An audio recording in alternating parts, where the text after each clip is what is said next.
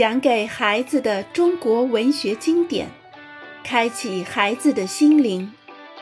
小伙伴们坐过来啦，一起来听中国文学故事啦！曹丕与曹植，皇帝诗人曹丕，曹操的儿子曹丕，公元一八七至二二六年，他可就远不及老爹了。不说政治才能。诗歌创作上也缺乏慷慨之士。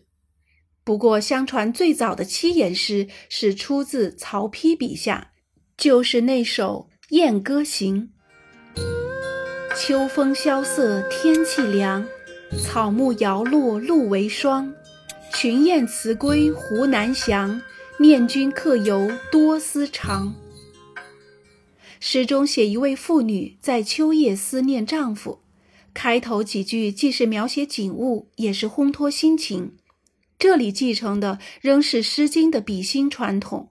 然而，诗行的结构既非《诗经》的四言体，也非汉乐府的五言体，而是当时很少人用的七言体。日后，七言体成为中国近体诗的主要形式之一。而这首《燕歌行》就像给七言体埋下了一块基石。曹丕还写了一部典论，其中有一篇论文，对建安时期的文学家做了评价。他反对文人相亲的风气，说文人之间不该你看不起我，我看不起你的。他提出文以气为主，说文学家各有各的性格和气质，文章的风格自然也不一样，何必抬高这个贬低那个呢？曹丕又是第一个把文学的地位举得很高的人。他说：“文章是经国之大业，不朽之盛世。经国指的是治理国家，说人的寿命有尽头，荣华富贵也只能活着时享受，可文章却可以永垂不朽。”据说曹丕人很随和，不摆王子架子。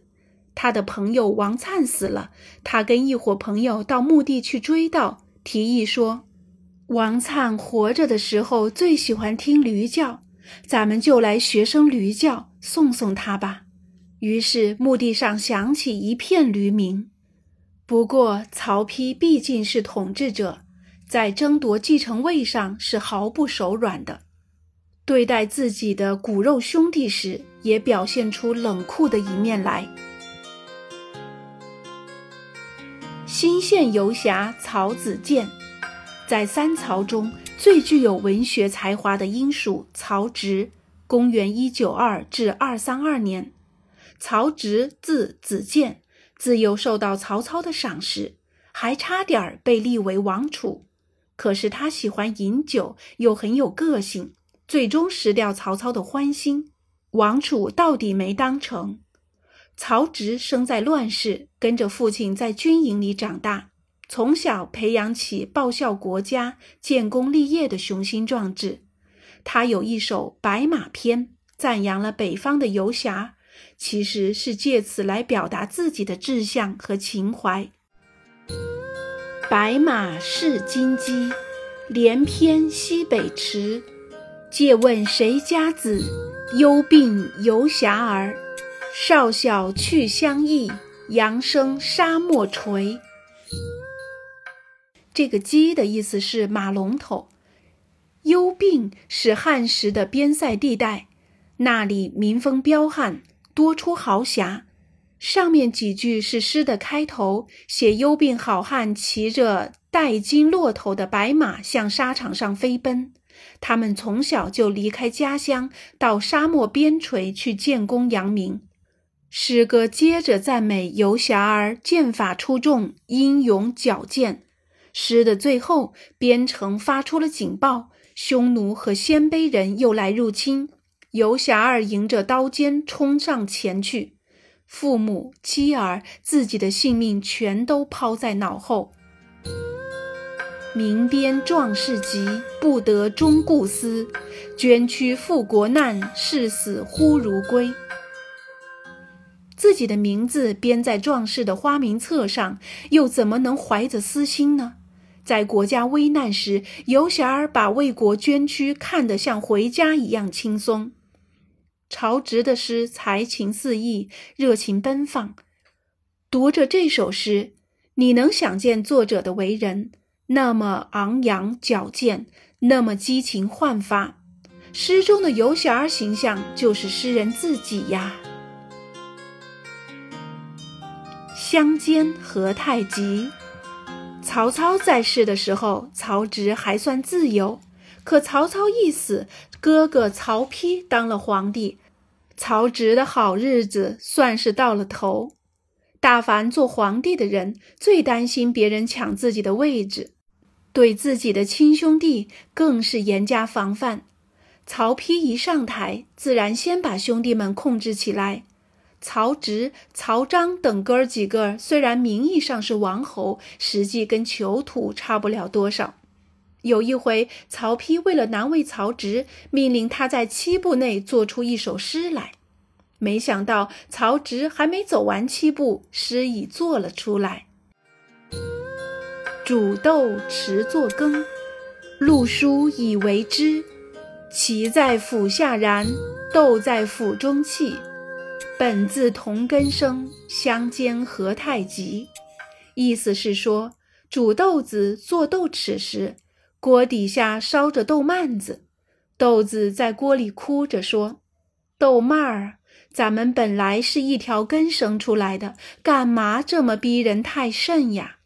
据说曹丕听了十分惭愧。他听出了这双关语中的另一层意思：咱哥俩是一母同胞，你何必这么欺压人呢？曹丕对其他几个弟弟也不放过，曾借口和弟弟曹彰下棋，用有毒的枣子害死了他。而曹植、曹彪离开洛阳回封地时，曹丕又怕两人合谋造反，命令两人分道而行，不得同宿。曹植满腔愤恨，挥笔写下了《赠白马王彪》，诗中书写了旅途的艰辛、景色的荒凉，也表达了兄弟间依依惜别的心情。可早年那样昂扬向上的精神已经不见。洛神一副诉真情。除诗歌之外，曹植的散文和词赋也很出色。有一篇《洛神赋》是他途经洛川时写的，赋中这样描摹洛水神女的美貌：翩若惊鸿，宛若游龙，荣耀秋菊，华茂青松，仿佛兮若轻云之蔽日，飘飘兮若流风之回雪。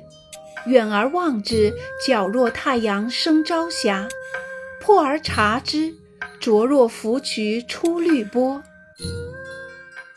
战国时，楚人宋玉曾写过一篇《神女赋》，曹植这一篇显然是受宋玉启发而作。赋中说自己从京师返回封地，路经洛水时，忽见有丽人立于水边石岩上。诗人问驾车的御者。御者却毫无所见，说：“别是洛川的神女福妃吧？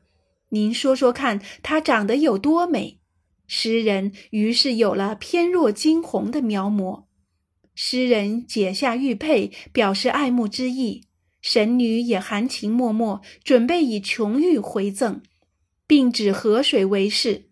诗人此刻反而犹豫不决，最终还是理智占了上风。敛容定心，以礼自持。